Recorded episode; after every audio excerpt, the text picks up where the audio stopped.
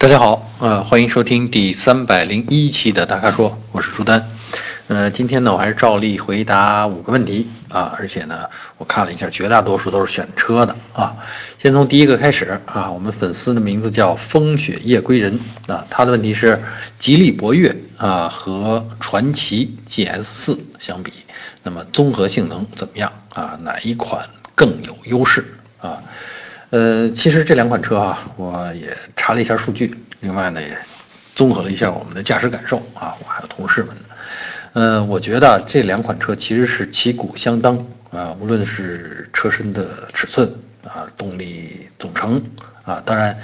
呃，博越呢用的是一点八 T 啊，而这个 GS 四呢用的是一点五 T 啊，别看这个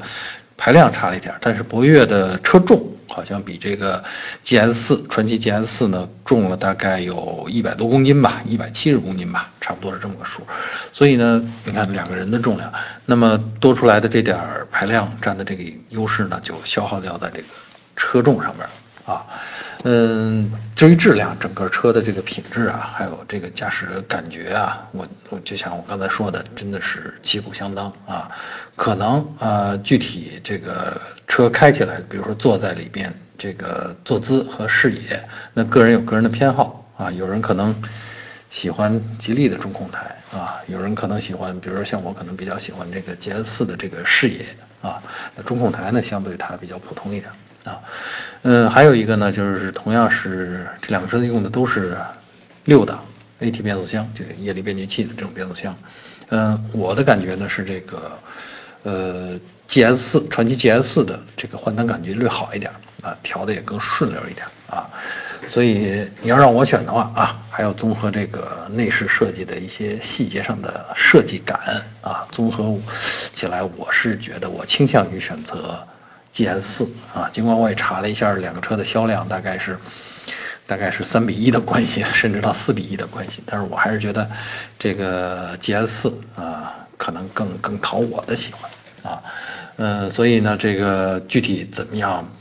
谁其实都没有明显的优势，更重要的是一种感觉，所以建议我们这位风雪夜归人同学，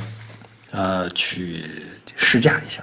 去感受一下变速箱的换挡啊哦，还有一个油耗啊，据这个呃网上查到的啊，这个博越的油耗好像是略高于啊传祺 GS 四的啊。如果你要是考虑省油的话啊，那 GS 四在这方面是有一点优势啊。好，就是这样了。嗯，第二个问题回答我们粉丝啊，名字就 H U，就是胡吧啊胡，呃，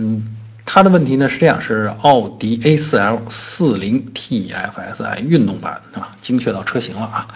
啊，然后呢和宝马 320Li M 耀夜版啊哪一款？比较适合女新手开啊，女新手，看来我们胡同学这个有需求。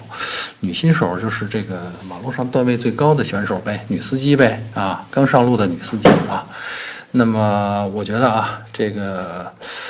可能安全性还是比较重要的啊。那这两款车放在一块儿，我也查了一下，呃，价位相近，而且配置都不低啊。当然是各有利弊啊。首先，我是觉得要说适合女新手开哈，就是，呃，我觉得奥迪 A4 更好一点啊，全称是奥迪 A4L 40T FSI 运动版啊，呃，为什么呢？这是前驱啊，而宝马呢是后驱，也三系呢是后驱，呃，前驱和后驱啊，在这个弯道的控制上面，它的技巧是不一样的。啊，那相对来讲呢，前驱的控制难度啊，特别是对新手来说，它的控制难度更低一些啊。基本上你一收油门，哎，这车就变老实了啊。那么后驱呢，那得视情况啊，看具体的这个道路的情况以及你的驾驶的水平。当然也不会说你控制不住啊，也不至于那样。但是，呃，笼统来说啊，比如说在弯道上又遇到一些湿滑啊，嗯。还是前驱更容易控制啊，所以呢，我是建议呢，这个如果是女新手啊，新刚上路的女司机，首先要在这儿选，呃，奥迪要比选宝马来的安全，特别是冬季快到了啊，我们面临这个冰雪路面的时候，前驱确实安全一些啊。呃，第二呢是我觉得我还是仍然推荐奥迪 A4L 是什么呢？因为它的视野呃容易呃你更容易看清更多的东西。那虽然女司机刚上路啊，其实男司机刚上路的男司机也一样，刚上路的时候大家照顾不到路面上那么多的情况，但是呢，能看一点儿就更安全一能多看一点就更安全一点啊。呃，当然这个条件反射是逐渐形成的，是脑子里边逐渐建立这个联系的。所以呢，我是觉得奥迪的这个比较开阔的前向视野，还有比较低频的呃仪表台。更利于你放松啊，而宝马呢，那特别是这个运动的这个叫耀夜版啊，这个 M 带 M 以后，它整个用的是黑内饰，A 柱也都是黑的啊，有一种紧紧张感和压迫感。对于喜欢驾驶的这个驾驶高手来说，他正可能正好喜欢这种氛围，比较煽情。但是对于刚上路的女司机来说，这个其实不利啊，你会觉得自己的视线受局限。啊，所以呢，从这方面讲，我也推荐是奥迪 A4L 啊。另外还有一个，咱们现实来讲，呃，奥迪 A4L 的这个配置更高啊，就花同样的钱啊，这两个好像钱还不一样，好像奥迪 A4L 这个配置这个版本的配呃价格还要因为促销力度大嘛，比那个宝马 320L Li 的这个呃这个实际的成交价还要低一些呢。所以配置高，然后价格又低，所以这也是我推荐这个奥迪 A4L 的一个重要的原因啊。更重要的是，呃，我觉得要是女性开的话，其实现在这个奥迪 A4 的这个外观设计还有内饰设计，可能更更符合这个嗯性别调性 啊。呃，除非我们这位女生就是酷爱驾驶、酷爱运动，但。看他说这个刚上路的这个情况，可能可能还有点差距啊。那么可能两年以后，你再去换一些战斗感更强的车型啊。呃，第三个问题啊，回答我们粉丝橙子，嗯，他想问的是道奇挑战者和福特野马怎么选择？呃，其实道奇挑战者和福特野马都是这种典型的美式肌肉车啊。挑战者呢，可能在中国市场上没有这个，呃，厂家官方的渠道，可能也许这个平行进口车可以可以解决这个问题啊，嗯，所以呢，我是觉得这车太少了啊，拿来跟福特野马比，你说怎么选？嗯，而且呢，我觉得它的设计确实，就道奇挑战者的设计，尤其是在这个菲亚特接手了克莱斯勒之后啊，这个，呃，不太注重这个肌肉车的这些魅力了。啊，可能更想的是那些小型一点的啊，更容易卖的那些车，啊，所以呢，这个它的技术更新啊，设计的变化就相对就比较慢。那相反，福特野马呢，就在这方面就比较走心啊，设计上很走心，而且呢，技术更新比较快，呃，产品就更有魅力啊，特别是在中国市场上啊。你想，你要是咱们假定你买这车都是在中国用啊，如果是在美国呢，可能有有另外的国情，另外的用车状况，咱们就不讨论了。在中国，你要买一个肌肉车，一定是让大家都认识才好，对吧？不能说大家都认识吧，或者说应该叫比较知名。那相比挑战者啊，道奇挑战者，那福特野马呢是既有型又有故事啊，然后品牌也在那儿摆着，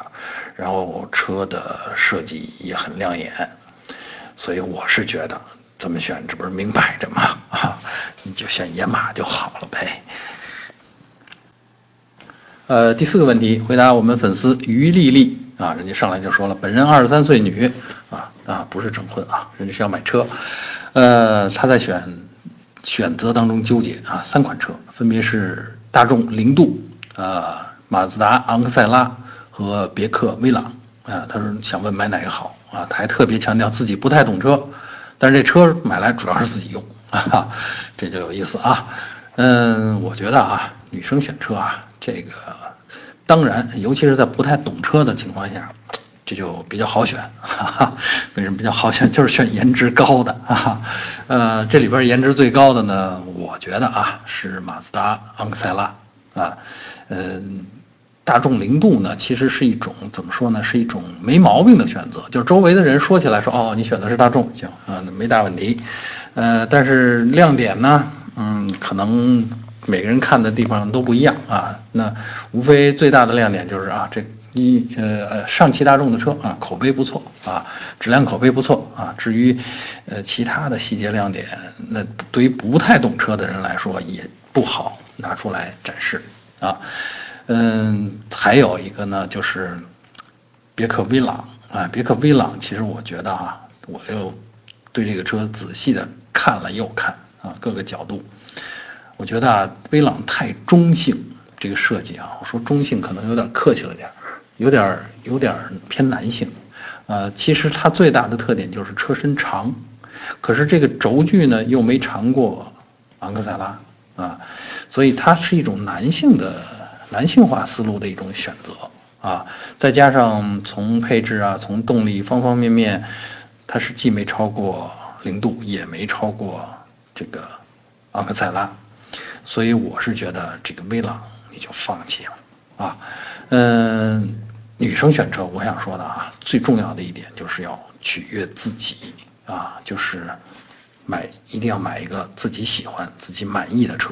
啊，你要觉得颜值重要，那你就买一个漂亮的车啊。当然，昂克赛拉不只是颜值高啊，配置也比这个同样价位上的零度啊配置要高很多呢啊。呃，如果买的话，因为我们这位呃丽丽同学呢，她也没提这个具体的预算啊，但是我看了看，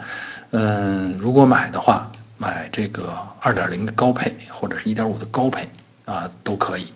呃，如果对动力不是期待太多的话，你其实买1.5的高配就可以了啊，呃，只不过零度呢，大部分的车型都是动力高配，也就是 1.4T 150马力的啊，嗯，所以它的动力表现大概跟这个嗯2.0的昂克赛拉相当啊，当然昂克赛拉是自吸发动机啊，不过这些不重要，对于一个不太懂车，只是买来车自己用用代步的女同学来讲，嗯，还是颜值最重要。啊，然后常用的那些配置，主动安全配置，比如说，在昂克赛拉上边已经可以有这种盲区呃监测啊这样的这个呃主动安全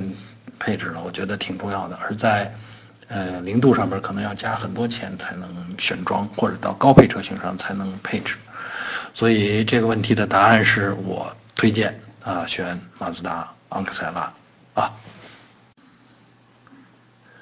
呃，第五个问题啊，这是其实还是选车啊，只不过它是从，呃，具体的悬挂结构啊，或者叫底盘结构来说的。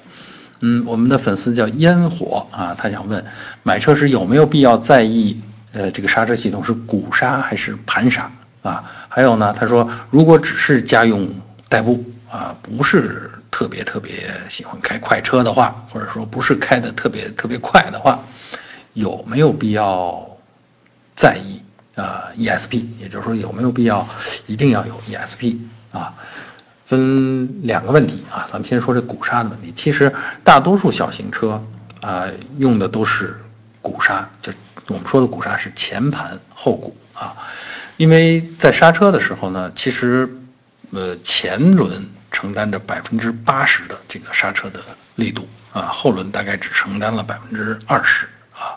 然后这个鼓刹呢，其实，在呃这种情况下，已经能够，尤其是车不大的情况下，已经能够满足它刹车力度的要求了，啊，而且呢，不是高性能车的话，你们不会开的那么极限，不需要 ESP 啊，或者是 ABS 频频动作，所以对这个后刹后后轮的这个刹车的这个点刹的频率，它的要求不是那么高啊，所以小车都大多数用这样的。结构它可以比较成本比较低，然后呢，在这个比较紧凑的空间里也容易布置啊。呃，盘刹的好处呢，那就是说像刚才说的这样，呃，你的刹车呃刹车呃应该叫呃刹车片啊跟刹车盘之间的这个摩擦啊，在这个活塞的作用下，在 ESP 啊或者 ABS 系统作用下，它可以快速，而且它的力度的这个制动力呃跟活塞的这个。嗯，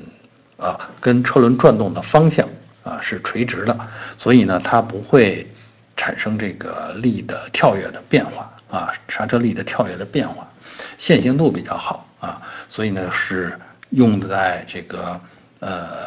有一定空间啊，一般是紧凑级以上的这些车，或者是要求高性能的啊这些车上，呃，当然它的成本啊，整个系这个零部件的成本会比鼓刹要高一点啊。呃，所以你说买车有没有必要在意鼓刹？如果是你买的是小车，这个很正常。呃，如果是你买的是性能车，强调性，当然性能车现在用用鼓刹的几乎没有了啊。呃，所以呢，这个不是你在意不在意的问题，而是车上那个匹配。